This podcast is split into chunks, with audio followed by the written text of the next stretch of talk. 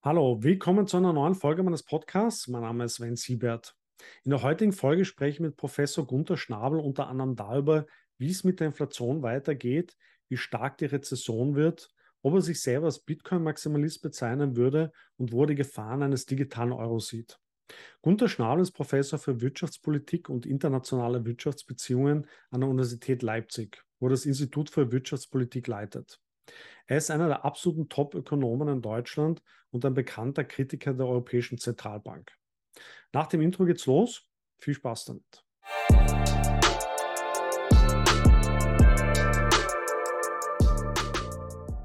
Herr Professor Schnabel, ich begrüße Sie. Vielen Dank, dass Sie sich für das Interview Zeit genommen haben.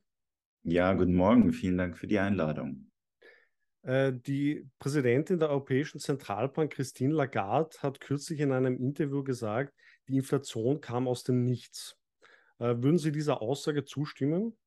Ähm, ich würde dieser Aussage nicht zustimmen. Ähm, die Inflation hat sich lange angedeutet. Äh, wir wissen ja, dass sich Geldpolitik lange Zeit eher bei den Vermögenspreisen, also bei den Aktien- und Immobilienpreisen niedergeschlagen hat und zunächst nicht bei der Konsumentenpreisinflation. Ähm, allerdings gab es warnende Stimmen, die schon lange ähm, argumentiert haben, dass auf die Vermögenspreisinflation auch Konsumentenpreisinflation äh, folgen wird. Ähm, das hat sich dann im Jahr 2021 auch schon angedeutet äh, und die Inflation ist ja dann auch weit vor äh, dem äh, russischen Krieg in der Ukraine angestiegen. Also von daher war der Anstieg der Inflation aus meiner Sicht nicht ähm, überraschend ähm, wesentliche Faktoren, die aus meiner Sicht auf Inflation hingedeutet haben, war die anhaltende äh, Niedrig-, Null- und Negativzinspolitik äh, sowie äh, der deutliche Anstieg des Volumens der Bilanz der Europäischen Zentralbank. Äh, was glauben Sie denn? Wir haben jetzt im, im Euroraum eine äh, Inflationsrate von über 10 Prozent. Äh, wird sich die Inflationsrate noch weiter erhöhen? Also äh, haben wir jetzt den Höhepunkt erreicht oder wird sie noch weiter ansteigen? Äh, und gleich noch anschließende Frage, wird die Inflation längerfristig sein? Also handelt es sich hier um mehrere Jahre? Ähm, wie ist da Ihre Einschätzung? Ähm, also wir wissen ja, dass in Phasen hoher Inflation die Inflation auch äh, volatiler ist. Also wir können durchaus deutliche Schwankungen erleben. Aus meiner Sicht auf hohem Niveau. Also es ist durchaus denkbar, dass beispielsweise im Januar die Inflation zurückgehen wird auf acht äh, oder sieben Prozent. Ähm, das wird aus meiner Sicht aber nicht dazu führen, dass wir uns ähm, deutlich dem Niveau von zwei Prozent annähern werden. Ähm, aus meiner Sicht wird die Inflationsrate im Verlaufe des Jahres 2023 wieder ansteigen. Ähm, insbesondere auch deshalb, weil die äh, Finanzpolitiken im Euroraum weiterhin sehr expansiv sind. Also wir beobachten das insbesondere auch in Deutschland. Da werden im, immer neue Rettungs-, äh, Entlastungs- und ähm, Ausgabenpakete äh, von der Regierung ähm, angekündigt und die müssen ja finanziert werden. Und ähm, da die Taschen der Regierung leer sind und da Steuererhöhungen ähm, politisch schwierig sind, äh, könnte sich auf Dauer äh, der Druck auf die Europäische Zentralbank fortsetzen, im großen äh, Umfang Staatsanleihen zu kaufen. Und das würde dafür sprechen, äh, dass die Inflation weiterhin auf hohem Niveau verbleiben wird. Äh, und es hätte aus Sicht ähm, der ähm, wirtschaftspolitischen Entscheidungsträger, insbesondere aus Sicht der Regierungen, auch einen großen Vorteil, ähm, hohe Inflationsraten zwischen 10 und 20 Prozent über einen längeren Zeitraum hinweg, äh, zum Beispiel über fünf Jahre hinweg, äh, würden natürlich helfen, äh, die hohe Staatsverschuldung, die in vielen Euro-Staaten besteht, äh, abzutragen.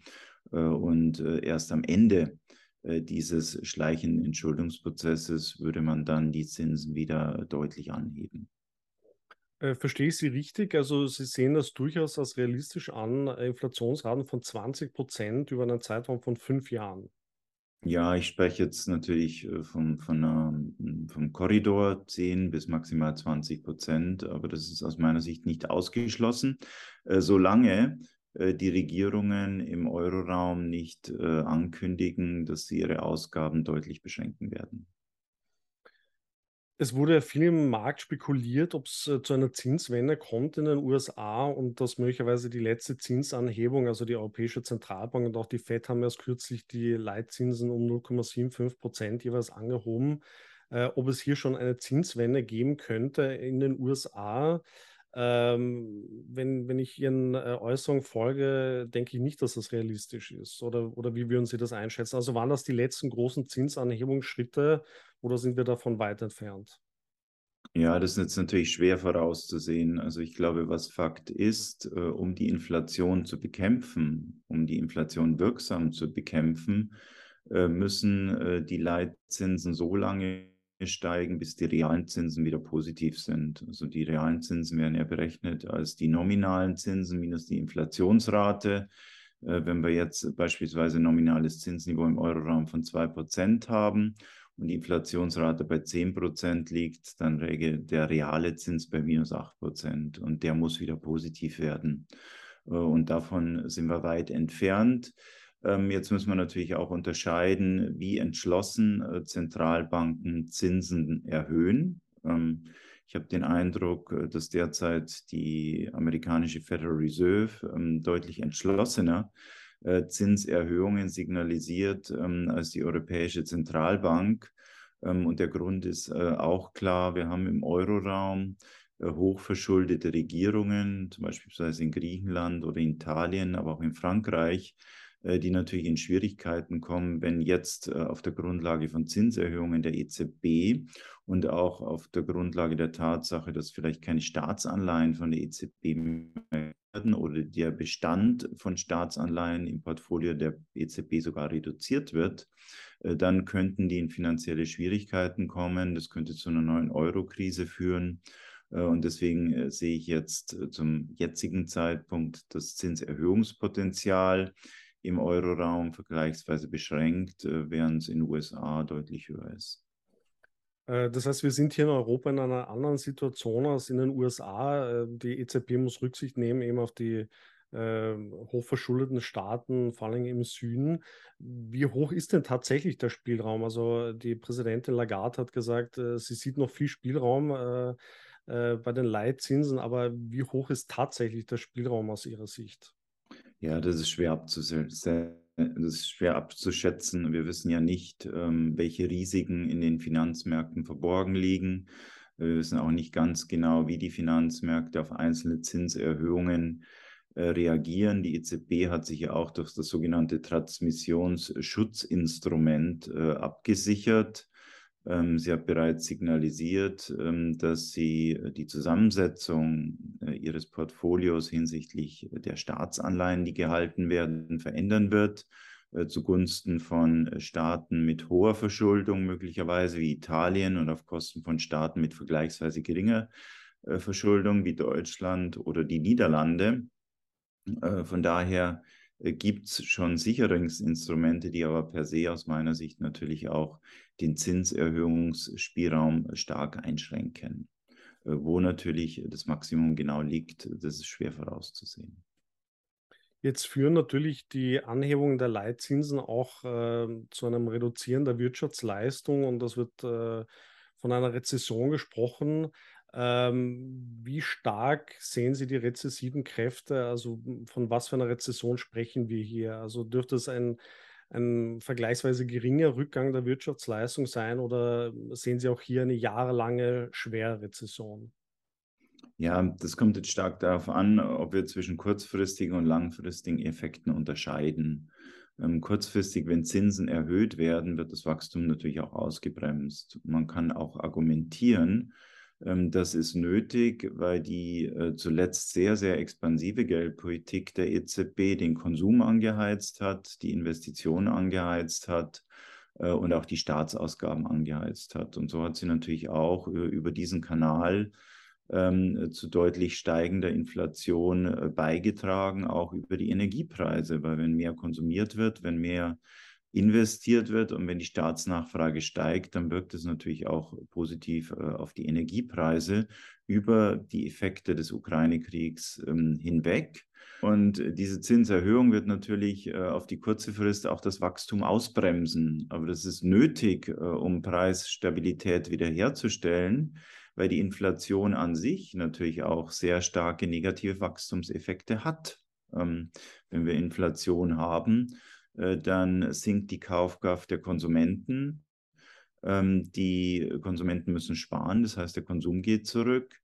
Wenn wir Inflation haben, können die Invest Unternehmen auch ihre Investitionen nicht mehr so gut planen und Investitionen waren äh, bisher ein wichtiger Pfeiler des Wachstums. Also jetzt sind wir an einer Situation angelangt, weil die EZB lange gezögert hat, ähm, die äh, Zinsen zu erhöhen, aus meiner Sicht zu lange gezögert hat, äh, wo wir ohne negative Wachstumseffekte ähm, aus diesem ähm, negativen Wachstumsumfeld, was durch Inflationsdruck erzeugt wird, aber was auch dadurch erzeugt wurde, dass ähm, die EZB auf Dauer signalisiert hat, dass die Zinsen niedrig bleiben und deswegen äh, den Unternehmen auch einen Anreiz genommen hat, zu investieren, äh, den Produktionsprozess äh, effizienter gesta zu gestalten. Ähm, also wir hatten aufgrund der Geldpolitik schon anhaltend negative Wachstumseffekte und um aus diesem Umfeld jetzt rauszukommen, müssen wir die Zinsen erhöhen, was auf kurze Frist negative Wachstumseffekte hat. Ähm, aber wenn ich Sie richtig verstehe, Sie gehen jetzt nicht von einer sehr, sehr schweren langfristigen Rezession aus. Ähm, ich würde davon ausgehen, ähm, dass wir bereits ähm, sehr lange in einem negativen Wachstumsumfeld sind, aufgrund der anhaltend äh, expansiven Geldpolitik der EZB. Äh, und äh, wir werden jetzt auch über einen Zeitraum von ein bis zwei Jahren auch wieder durch ein zusätzliches negatives Wachstum gehen müssen, um wieder in ein Umfeld zu kommen, wo mehr Investitionen und äh, Bemühungen der Unternehmen, Effizienzgewinne voranzubringen, dann äh, das Wachstum stimulieren werden. Sie haben schon gesagt, die Europäische Zentralbank hat sehr lange gezögert, die Zinsen anzuheben, äh, hat sie auch weniger drastisch angehoben als die amerikanische Fed. Ähm, vielleicht eine etwas theoretischere Frage. Wie sehen Sie generell die Rolle der Zentralbanken? Sie fühlen sich ja der österreichischen Schule der Nationalökonomie verbunden, wenn ich das sagen darf. Ähm, wie, wie, schätzen Sie generell die Rolle der Zentralbanken ein? Ja, ähm, Sie meinen ja die Rolle der Zentralbanken in den letzten 10 bis 20 Jahren. Und äh, da hat sich die Rolle der Zentralbanken deutlich verändert. Wir haben ja noch im Kopf, im Kopf äh, unabhängige Zentralbanken, äh, deren ähm, Politik darauf ausgerichtet ist, Preisstabilität zu sichern ich als äh, Anhänger der österreichischen Nationalökonomie habe natürlich in, eine weitere Definition der Preisstabilität. Das ist nicht nur äh, die Stabilität äh, des offiziell definierten Konsumentenpreisindex. Das schließt auch Aktien- und Immobilienpreise ein, also Vermögenspreise. Und wir haben eben über die letzten Jahrzehnte hinweg erlebt, dass die Zentralbanken zunehmend expansive Geldpolitiken verfolgt haben. Also sie haben ähm, durch starke Zinssenkungen in Krisen und äh, zögerliche Zinserhöhungen in den Erholungsphasen nach den Krisen äh, das Zinsniveau immer weiter abgesenkt. Und äh, gleichzeitig äh, haben sie dann, nachdem die Nullzinsgrenze erreicht war, zunehmend ihre Bilanzen ausgeweitet. Das hat aus meiner Sicht sehr starke inflationäre Effekte gehabt. Ähm, die sich zunächst nicht äh, in den offiziell gemessenen Konsumentenpreisen niedergeschlagen haben, aber in inflationären Tendenzen auf den Vermögensmärkten, äh, bei Aktien, Immobilien, aber vielleicht auch bei Gold und Bitcoin. Und äh, das hat auf die kurze Frist positive Wachstumseffekte gehabt in Krisen, hat aber über die längere Frist, ähm, so habe ich zumindest argumentiert, auch das Wachstum gelebt, gelähmt. Und deswegen haben wir auch beobachtet, dass über den Zeitverlauf hinweg nicht nur das Zinsniveau immer weiter abgefallen ist, sondern auch die Wachstumsdynamik äh, und die Produktivitätsgewinne äh, in den Industrieländern. Und das wirkt schließlich auch negativ auf das Lohnniveau und führt dann auch zu wachsender Unzufriedenheit in wachsenden Teilen der Bevölkerung. Sie haben schon angesprochen, die Europäische Zentralbank muss eben Rücksicht nehmen äh, auf die stark verschuldeten Staaten, damit es nicht zu einer Euro-Krise kommt. Äh, wie sehen Sie denn generell die Zukunft des Euros? Es wird ja viel spekuliert oder oft äh, schon der, der Tod des Euros angekündigt. Äh, wie ist da Ihre Sicht? Naja, wir haben ja mit dem Euro im Wesentlichen äh, zwei unterschiedliche geldpolitische Traditionen verbunden. Also wir hatten eine unabhängige Zentralbank in Deutschland, ähm, deren Politik sehr stark auf Preisstabilität ausgerichtet war. Und wir hatten äh, viele Zentralbanken im Euroraum, äh, die von den Finanzministerien abhängig waren und deshalb zur Finanzierung von Staatsausgaben beigetragen haben, mit dem Nebeneffekt, dass eben die Inflationsraten deutlich höher waren als in Deutschland ähm, und die südeuropäischen Währungen in der Tendenz äh, gegenüber der deutschen Mark abgewertet haben. Wir haben dann äh, mit der Schaffung des Euros das Modell der Deutschen Bundesbank in den europäischen Verträgen verankert. Also die Europäische Zentralbank ist unabhängig, äh, der Preisstabilität verpflichtet und darf nicht zur von Staatsausgaben beitragen.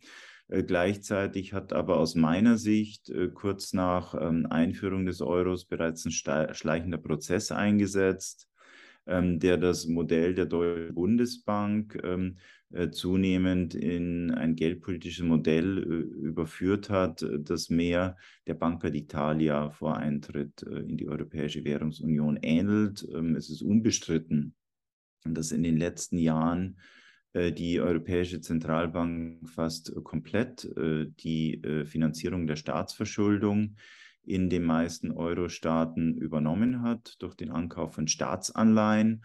Äh, und damit haben wir eben heute eher eine Europäische Zentralbank, die auf die Finanzierung von Staatsausgaben ausgerichtet ist, was jetzt äh, auch mit hoher Inflation einhergeht. Und äh, dann ist natürlich die Frage, ähm, um auf Ihre konkrete Frage einzugehen, wie wirkt das auf die Zukunft des Euros?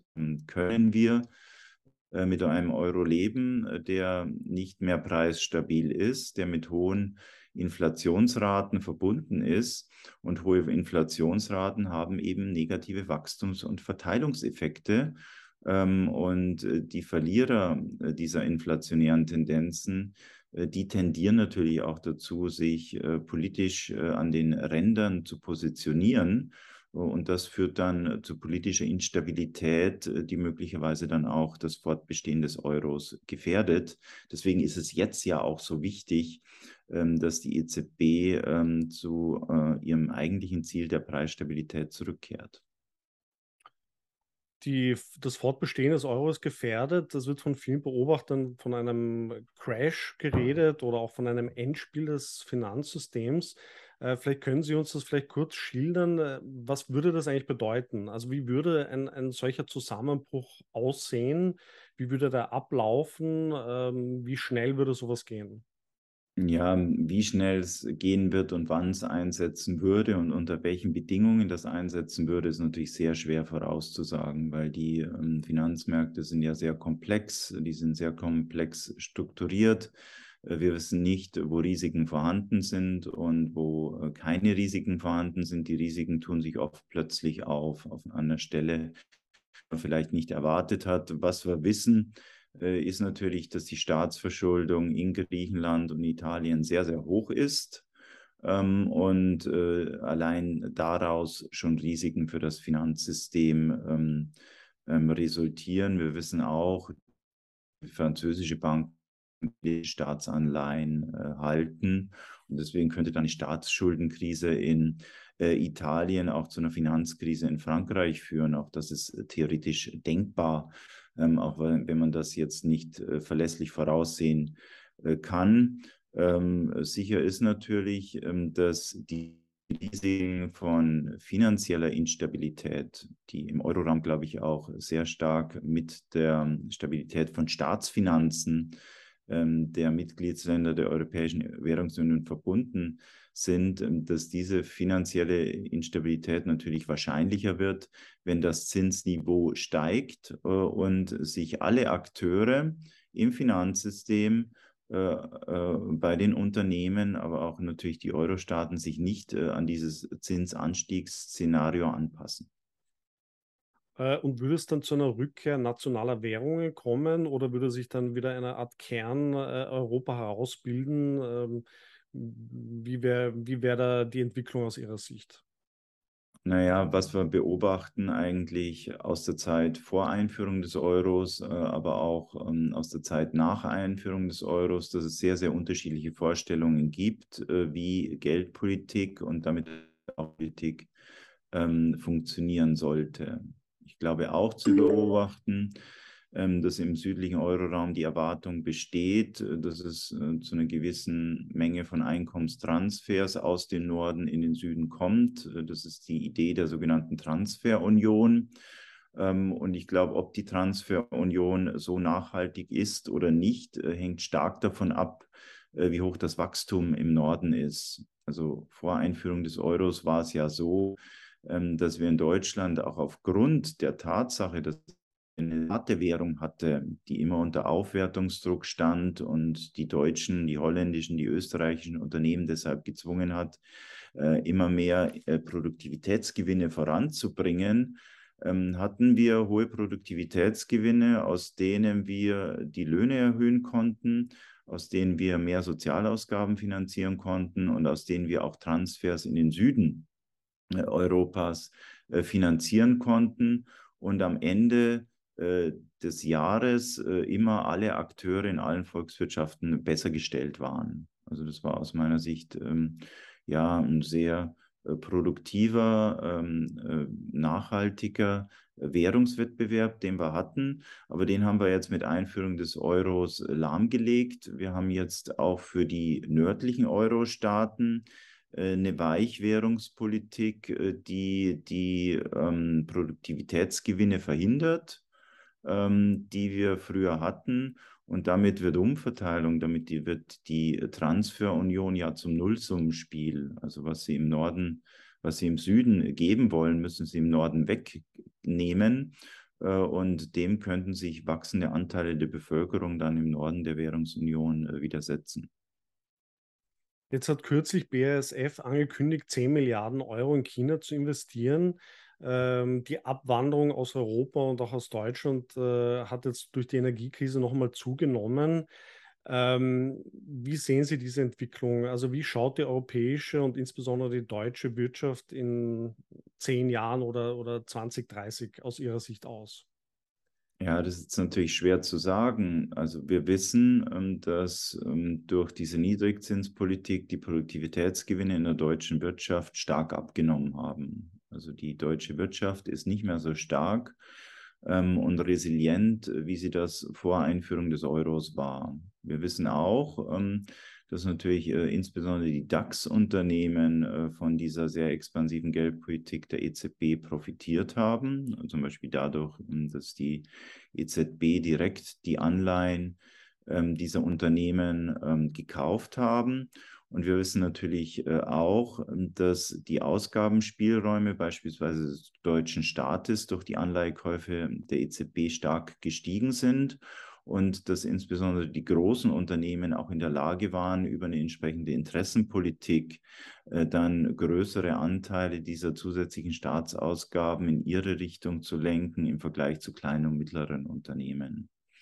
Ähm, ich glaube nicht, dass es ähm, ein ähm, nachhaltiges äh, Wirtschaftsmodell für die großen Unternehmen in Deutschland ist, sich auf Subventionen des Staates äh, zu verlassen, ähm, aus welchen Gründen auch immer. Ähm, und äh, ich glaube auch, ähm, dass natürlich die deutsche Wirtschaft, die sehr stark internationalisiert ist, äh, insbesondere die großen Unternehmen, ähm, sich auf Dauer äh, neu ausrichten werden, wenn die Wachstumsperspektiven für Deutschland und das Euroland sehr gering sind. Also dann wird man sich neu auf Regionen ausrichten, äh, die mehr wachsen. Äh, das kann jetzt China sein, da bin ich allerdings persönlich eher skeptisch. Ich glaube eher, dass die Wachstumsdynamik im Vergleich zu Europa in den Vereinigten Staaten von Amerika liegen wird und dass sich deshalb äh, die deutschen Großunternehmen, die DAX-Unternehmen äh, vermehrt hinsichtlich ihrer Exportstruktur, ähm, aber sicherlich auch hinsichtlich der Struktur, wo sie produzieren, ähm, auf die Vereinigten Staaten von Amerika ausrichten werden und die damit verbundene Kapitalflucht wird natürlich umso stärker sein, umso mehr der Zins in den USA im Vergleich zum Euroraum ansteigt. Aber wie müsste jetzt eigentlich eine europäische oder deutsche Wirtschaftspolitik aussehen, die diesen äh, Abzug äh, verhindert? Oder wie, wie, wie, kann, wie müsste eine europäische Wirtschaftspolitik aussehen, dass man das Wachstum eben wieder in Europa stärker fördert?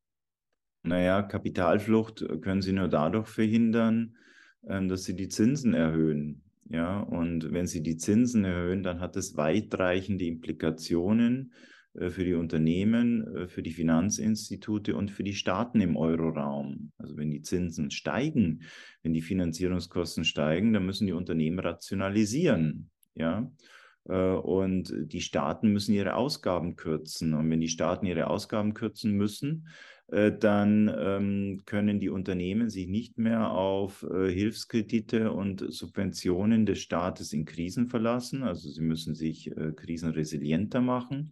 Und auch die Banken äh, müssen bei steigenden Zinsen ihre Kreditportfolios durchforsten, welche äh, Kredite risikoreich sind und welche nicht. Also insgesamt äh, würden wir durch steigende Zinsen einen umfassenden Restrukturierungsprozess ähm, in Europa auslösen, der natürlich auf die kurze Frist schmerzhaft ist. Die Unternehmen müssen rationalisieren, es würde sicherlich auch Arbeitslosigkeit entstehen. Ähm, aber andererseits äh, würden die Unternehmen ähm, fitter für die Zukunft gemacht äh, und die Staaten müssen entschlacken, äh, die müssen schlanker werden. Äh, das heißt, wir würden mehr wieder auf private äh, Wachstumskräfte setzen im privaten Sektor als auf ähm, nicht nachhaltige Wachstumsimpulse im öffentlichen Sektor. Eine aktuelle wirtschaftspolitische Frage, über die jetzt viel gesprochen wird, ist der Einstieg äh, des chinesischen Staatskonzerns äh, Costco äh, im Ham beim Hamburger Hafen oder eines Terminals des Hamburger Hafen. Wie beurteilen Sie das? Ja, also grundsätzlich, ich habe schon argumentiert, dass die zunehmend ähm, expansiven Geldpolitiken und expansiven Finanzpolitiken, die übrigens auch einhergehen, mit immer mehr Regulierung, äh, die das Wachstum behindern. Ähm, ähm, also diese expansive Geld-, Finanz- und Regulierungspolitik, die haben negative Wachstumseffekte und haben negative Verteilungseffekte. Ja? Ähm, äh, immer größere Anteile der Bevölkerung verlieren. Und sie können natürlich politisch auf diese Entwicklung reagieren. Und das hat in den USA Präsident Trump ja bei seiner ähm, ersten Wahl vorgemacht, indem sie die Verlierer ähm, dieses äh, Prozesses äh, politisch äh, ansprechen. Und das können sie mit äh, nationalistischen ähm, Argumenten tun. Ähm, und äh, wenn Sie das Ganze jetzt auf eine wirtschaftliche Ebene ziehen, äh, dann haben wir ähm, Autarkiebestrebungen, dann haben wir ähm, Handelspolitiken, die nicht mehr auf Kooperation ausgesetzt sind. Äh, sondern äh, auf ähm, Ausrichtung äh, auf nationale Vorteile. Ähm, und das hat natürlich per se auch wieder negative Wachstumseffekte. Und wenn ich jetzt in diesen ganzen Trend, diese Diskussion um den Hafen einordne, dann würde ich sagen, naja, eine liberale Wirtschaftspolitik erlaubt, dass sich ausländische Investoren an deutschen Unternehmen beteiligen. Es mag natürlich strategische Unternehmen geben, ob ein kleiner Teil äh, des Hamburger Hafens jetzt dazugehört, würde ich persönlich äh, bezweifeln. Äh, und deshalb sehe ich keine Bedenken bezüglich dieser Beteiligung des chinesischen Unternehmens ähm, an einem Teil des Hamburger Hafens, auch weil es eine Minderheitsbeteiligung ist. Ähm, ich verstehe aber ähm, auch, warum diese Diskussion derzeit auf so fruchtbaren Boden fällt. Kommen wir zu einem ganz anderen Thema und zwar äh, zu Bitcoin. Ähm, Sie als Vertreter der österreichischen Schule der Nationalökonomie, würden Sie sich eigentlich als Bitcoin-Maximalist bezeichnen? Jetzt müssen wir erstmal Bitcoin-Maximalist äh, äh, definieren. Ich bin natürlich kein Bitcoiner. Also ich bin Professor für Volkswirtschaftslehre, der ähm, sehr große Sympathie für die österreichische Schule der Nationalökonomie äh, hat, der äh, auch deshalb der sehr expansiven äh, Geldpolitik der Zentralbanken kritisch gegenübersteht und der natürlich auch ähm, das Konzept von Friedrich August von Hayek des Währungswettbewerbs kennt. Ja. Und äh, sobald äh, das Vertrauen in die Papierwährungen verloren geht, äh, sucht man natürlich nach Alternativen. Und ich glaube schon, dass der Bitcoin äh, eine Alternative äh, zu den Papierwährungen ist, äh, vor allem auch deshalb, weil er ein glaubwürdiges Knappheitsversprechen hat. Also das zeichnet den Bitcoin aus als Alternative für die Papierwährungen, aber auch als Alternative für viele andere Kryptowährungen. Äh, und ich glaube, dass je mehr äh, das Vertrauen in die Papierwährungen äh, verloren gehen wird, desto mehr wird natürlich auch die Suche nach Alternativen sich beschleunigen und desto mehr wird der Bitcoin auch an Bedeutung gewinnen. Wenn ich Sie richtig verstehe, sehen Sie aber durchaus einen, einen, Wettbewerb auch nicht nur zwischen Bitcoin und dem derzeitigen Währungssystem, sondern auch zwischen anderen Kryptowährungen. Also Sie sind durchaus aufgeschlossen hier für einen Wettbewerb. Ja, natürlich. Also als äh, liberaler Ökonom bin ich immer für Wettbewerb, auch für äh, Wettbewerb äh, unter den Währungen. Und ich hoffe natürlich, dass in diesem Wettbewerb äh, unter den Währungen die Währung gewinnt, äh, die ähm, die größte Stabilität verspricht und hält. Und das könnte durchaus auch der Bitcoin sein. Hängt natürlich auch sehr stark davon ab, ähm, wie sich in den kommenden Jahren ähm, die Geldpolitiken der großen Zentralbanken positionieren werden. Also wenn die Federal Reserve Bank äh, in den Vereinigten Staaten jetzt weiter die Zinsen erhöht, äh, so wie sie es äh, angekündigt hat und damit die Stabilität des Dollars sichert, dann wird es der Bitcoin natürlich schwerer haben. Also Bitcoin hat einen großen Gegner, den US-Dollar, die Weltreservewährung, äh, die derzeitige. Ähm, wo, wo, sehen Sie denn das tatsächliche Potenzial dann von Bitcoin? Also angenommen, äh, die expansive Geldpolitik setzt sich fort. Ähm, wo steht Bitcoin in 10, 15 Jahren aus Ihrer Sicht? Ja, das ist natürlich schwer zu prognostizieren, weil sich das Umfeld ja ständig verändert und die Akteure sich auch sich dem veränderten Umfeld anpassen. Ähm, also wir beobachten ja derzeit, ähm, dass die USA angekündigt haben, die Zinsen zu erhöhen. Dafür gibt es äh, zwei mögliche Gründe. Ähm, der erste Grund ist natürlich der, der immer in der Diskussion äh, vorangestellt wird. Das ist, wir haben bereits in den Vereinigten Staaten hohe Inflation und dies sichtbar und offensichtlich ein politisches Problem. Also auch das äh, kann Grund sein, die Zinsen äh, zu erhöhen. Aber ich könnte auch argumentieren, ähnlich wie in Ende der 1970er Jahre, als die Vereinigten Staaten am Ende einer sehr langen äh, Hochinflationsphase, also ungefähr zehn Jahre, ähm, keine Staatsanleihen, keine Anleihen mehr im Ausland in Dollar emittieren konnten, sondern jetzt in D-Mark und Schweizer Franken emittieren äh, konnten, waren die USA eben gefährdet, dass sie ihren Weltleitwährungsstatus verlieren, der auch damit verbunden ist, dass man viele zusätzliche äh, Staatsanleihen emittieren kann und äh, damit auch viele zusätzliche Staatsausgaben finanzieren kann. Äh, und es könnte durchaus sein, dass wir jetzt auch wieder hier äh, an so einer Weggabelung sind. Also die USA haben erkannt, äh, dass sie dran sind, ihren Weltleitwährungsstatus zu verlieren. Das heißt, bei vielen Ländern wie China, äh, Russland, äh, aber auch Brasilien und Indien nicht mehr so viele amerikanische Staatsanleihen halten wollen. Die werden ja offensichtlich jetzt durch hohe Inflationsraten entwertet. Ähm, und sei es auch deshalb, weil viele Menschen in allen Ländern nach Alternativen zu Euro und Dollar suchen und der Bitcoin äh, offensichtlich eine glaubwürdige Alternative ist. Einer der größten Kritikpunkte an Bitcoin ist ja der hohe Energieverbrauch in Bezug auf das Bitcoin-Mining. Ähm, was wäre da Ihr Argument oder wie, wie sehen Sie diesen ähm, sozusagen Vorwurf gegen Bitcoin? Also die Bitcoiner ähm, haben ja ein starkes Argument für diesen hohen Energieverbrauch, ähm, dass eben der hohe Energieverbrauch dafür sorgt, äh, am Ende, äh, dass die Menge der Bitcoins, die geschaffen werden kann, limitiert ist. Ja, also der hohe Energieverbrauch steht ähm, aus meiner Sicht hinter diesem glaubwürdigen Knappheitsversprechen. Ich beobachte auch, dass äh, insbesondere die Europäische Zentralbank sehr stark den Bitcoin aus diesem Grund äh, attackiert. Ähm, ich muss natürlich auch äh, versuchen zu verstehen, wie hoch der Energieverbrauch eines ähm, Geldsystems, eines Papiergeldsystems ist. Und der ist auch nicht niedrig. Also ich kann das jetzt mal ganz pointiert vergleichen. Ich kann natürlich ähm, sagen, die Bitcoiner, die sitzen irgendwo in einer kleinen Hütte oder in einer kleinen Wohnung und erzeugen da mit ihren Computern Geld, während ähm, die Zentralbanker in großen, mächtigen äh, Türmen äh, oder prächtigen Gebäuden sitzen. In Frankfurt fahren in der Europäischen Zentralbank 4000 Zentralbanker äh, mit Aufzügen auf und ab, um den Euro zu schaffen und zu pflegen. Und dem ist ja nicht genug. Es gibt noch viele nationale Zentralbanken im Eurosystem, die auch wieder ihre Gebäude und viele Angestellte haben. Wir brauchen ein Bankensystem, um den Euro äh, zu verbreiten. Äh, in den einzelnen Ländern, um den Euro zu transferieren.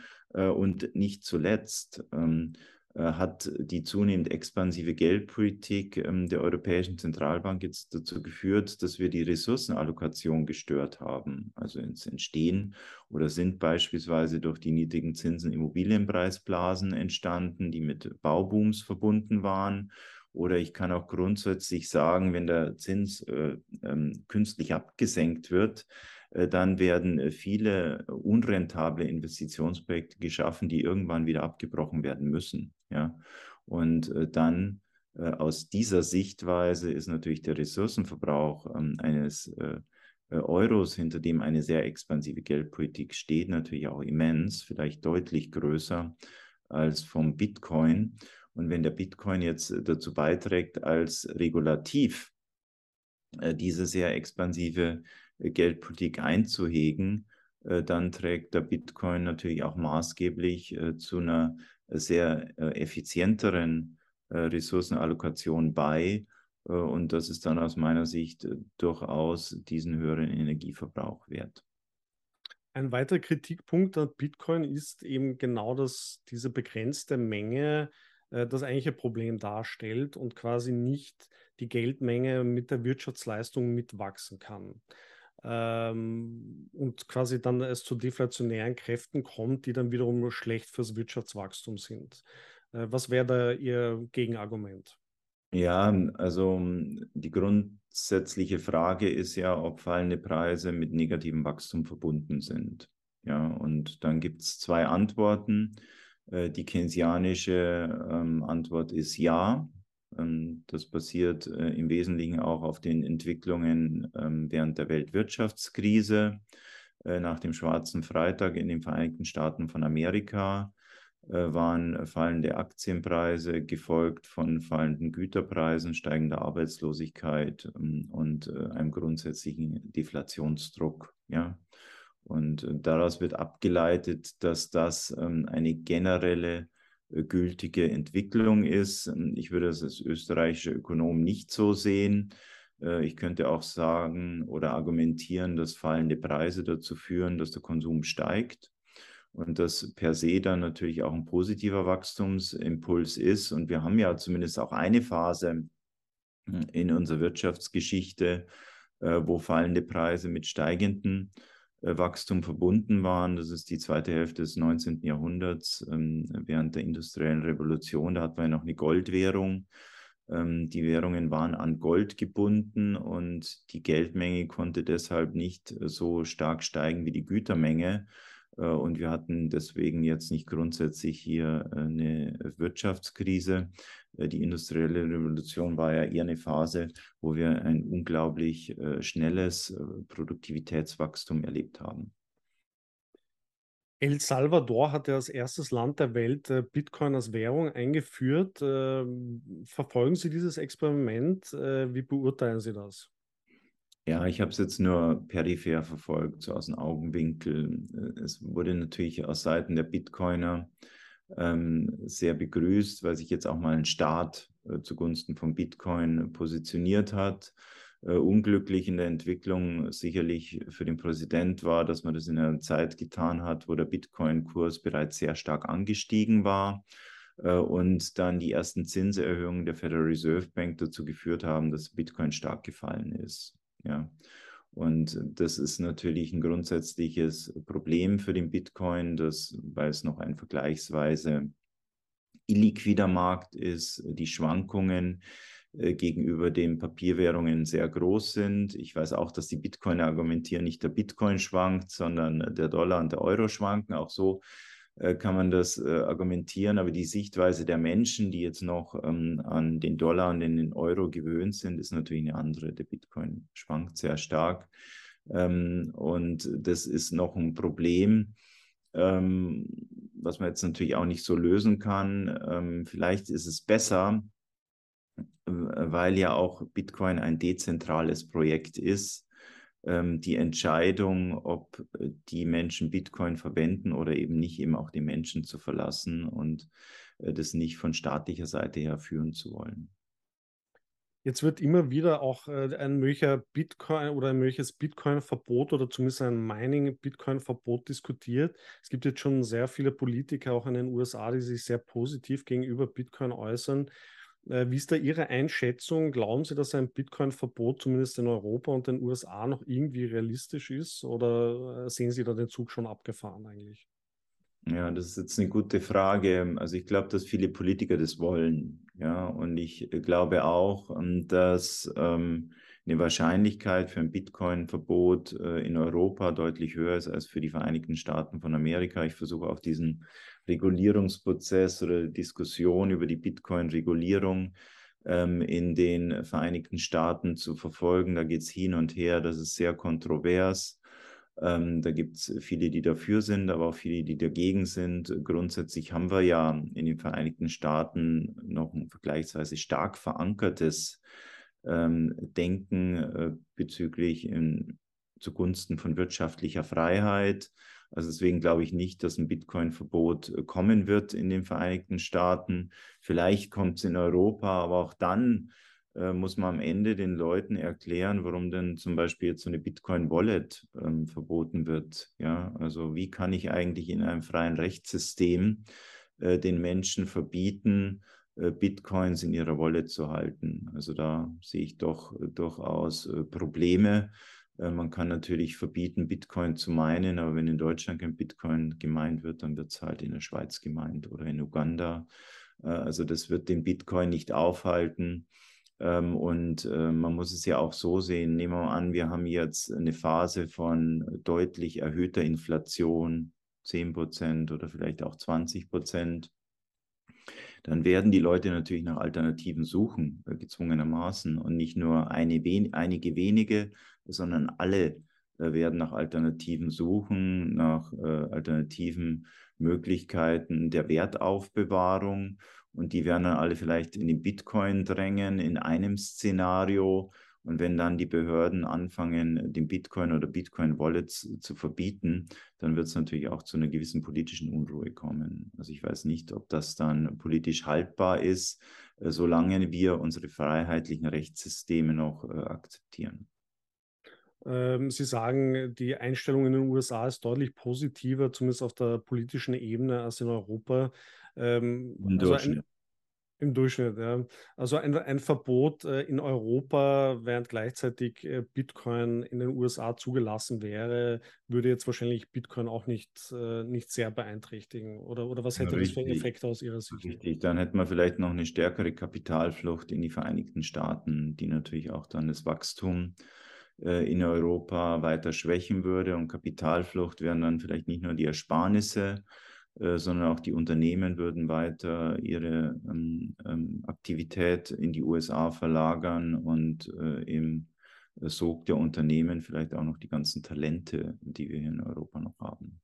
Und was ist Ihr Eindruck hier? Also diese Bestrebungen in Europa, die stärker sind, Bitcoin zu verbieten, also bezieht sich das rein auf den Energieverbrauch von Bitcoin oder sind hier noch andere Themen sozusagen im, im Raum? Wie ist da Ihre Einschätzung? Naja, es sind auf jeden Fall auch andere Themen im Raum. Also es kommt ähm, Kritik aus der Umweltecke, die sich im Wesentlichen auf diesen Energieverbrauch ähm, ausrichtet. Ähm, es kommt natürlich auch Kritik von der Europäischen Zentralbank. Ähm, also ich habe den Eindruck, dass die Europäische Zentralbank sehr aktiv äh, daran ist, äh, den äh, Bitcoin schlecht zu reden.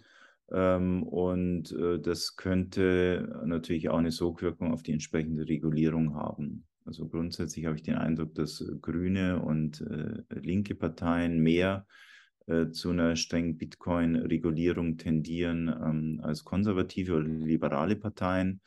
Ähm, aber da muss man abwarten, was passiert. Also wie dann auch die politischen äh, Mehrheiten in den Parlamenten sind. Reicht es, wenn was entsprechendes hier auf europäischer Ebene beschlossen wird oder müssen es dann die Nationalstaaten in der Europäischen Union auch entsprechend äh, umsetzen.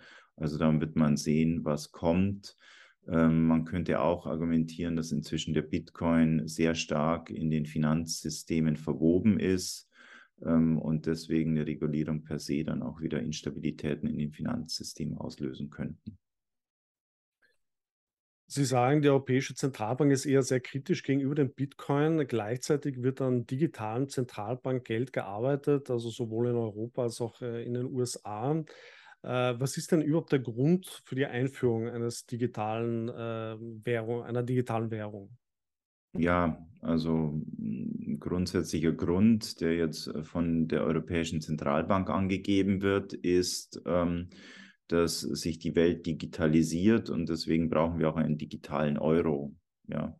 Allerdings könnte ich dagegen argumentieren, unser Geldsystem ist schon digitalisiert. Ich kann schon Geld überweisen äh, mit meinem Computer, ich kann mit meinem Handy bezahlen. Es gibt jede Menge digitale Zahlungssysteme basierend auf dem Euro-Kreditgeld. Also da brauche ich keinen digitalen Euro mehr. Ja, deswegen gibt es andere die äh, argumentieren, dass die EZB jetzt eben ein Konkurrenzprodukt für den Bitcoin schaffen will. Aus meiner Sicht ähm, äh, gibt es keinen Bedarf für den digitalen Euro, weil wir schon digitales mhm. Kreditgeld im Euroraum haben. Ähm, ich kenne wenig Leute, ich bin noch niemand begegnet, der mir gesagt hat, ich warte auf den digitalen Euro, der muss kommen. Ja, äh, eher verstehen die Leute äh, nicht, was der digitale Euro ist äh, oder soll. Ähm, und deswegen könnte es natürlich auch einen Hintergedanken geben, den Währungswettbewerb dadurch auszusetzen, dass man einerseits ähm, den Bitcoin verbietet, vielleicht auch gleichzeitig Bargeld verbietet, das oft noch gehalten wird ähm, um sich äh, gegen staatliche Interventionen oder Kontrollen, vielleicht auch Negativzinsen äh, abzuschirmen.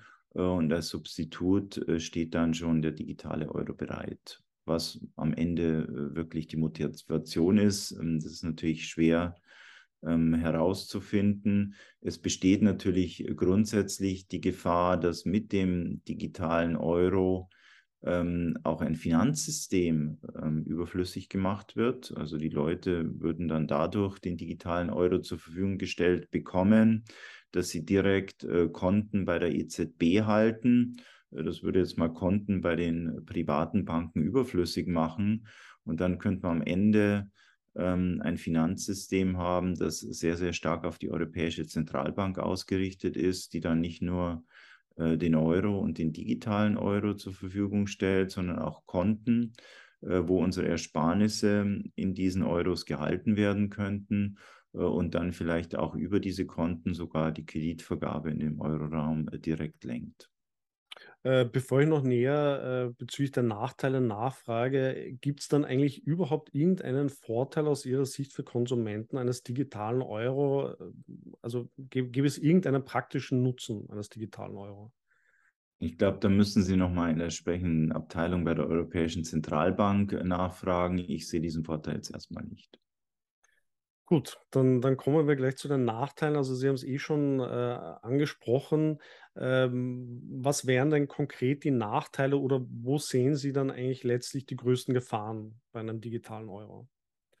Also ich sehe die Gefahren äh, beim digitalen Euro. Ich habe es ja eigentlich auch schon so äh, argumentiert, dass erstens der Währungswettbewerb ausgeschaltet werden könnte das könnte ja dann auf Dauer dazu führen, dass wir eine persistent expansive äh, Geldpolitik hätten mit den damit verbundenen negativen Wachstums- und Verteilungseffekten. Also das ist ähm, sicherlich ein äh, Risiko. Und äh, das zweite Risiko ist, dass ähm, die Kreditvergabe vom Geschäftsbankensektor, die ja immer noch äh, basiert äh, auf dem Versuch der Geschäftsbanken, möglichst äh, Investitionen mit hoher ähm, erwarteter Rendite äh, zu finanzieren, dass die ausgehöhlt werden könnte hinsichtlich einer Kreditvergabe, die durch die Europäische Zentralbank gesteuert wird und damit auch staatlichen Zielen unterliegt. Also man könnte äh, beispielsweise jetzt auf Grundlage der Taxonomie der Europäischen Union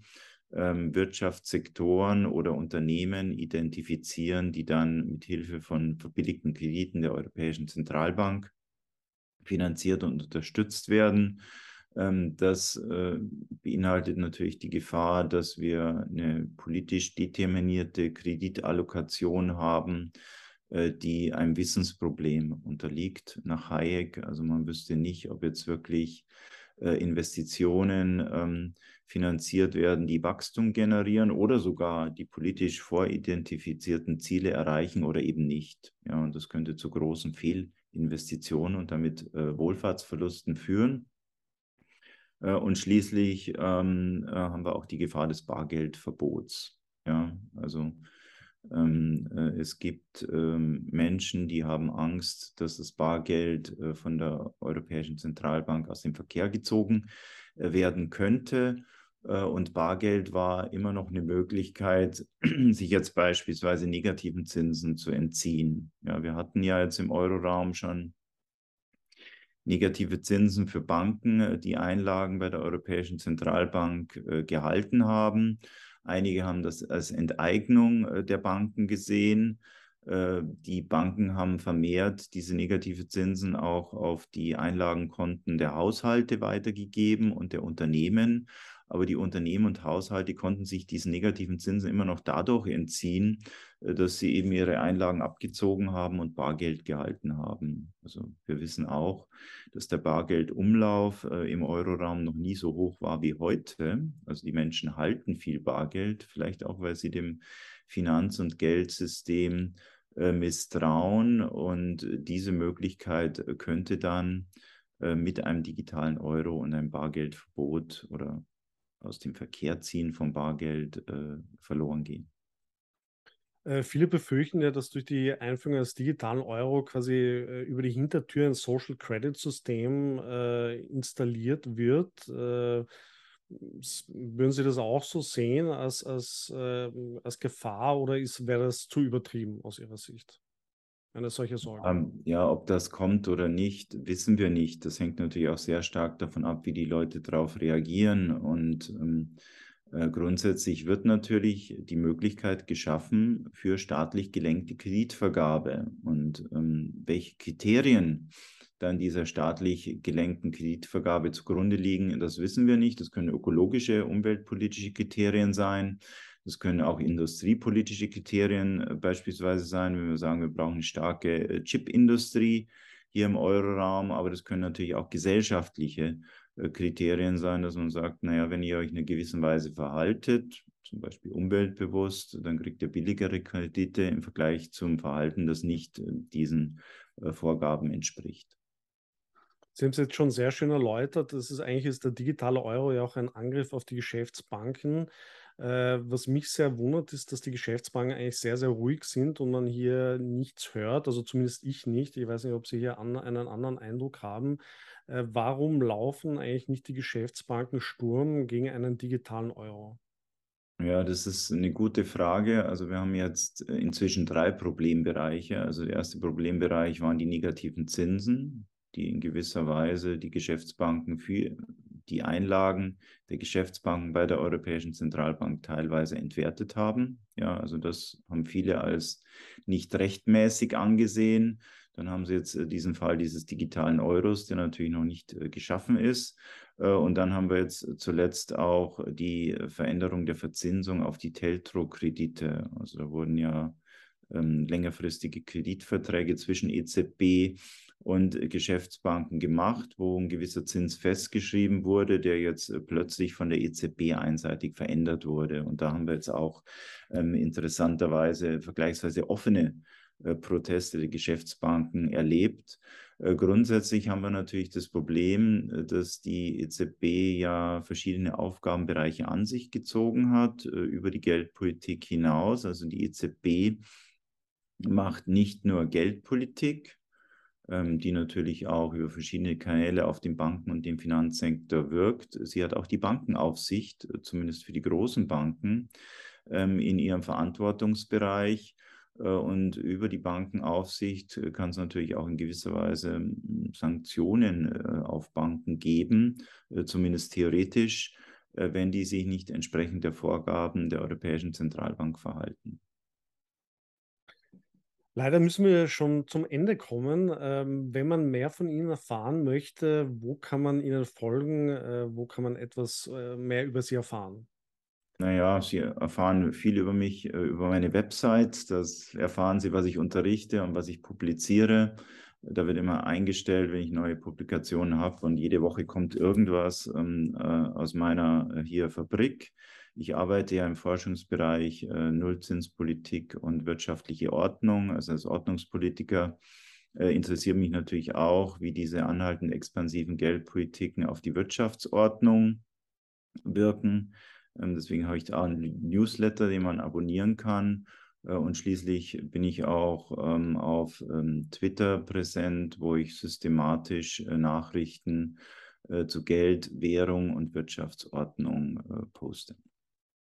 Herr Professor Schnabel, das war ein sehr, sehr spannendes Gespräch. Äh, ich bedanke mich herzlich bei Ihnen äh, und wünsche Ihnen alles Gute. Ja, vielen Dank für die Einladung und viele Grüße nach Wien.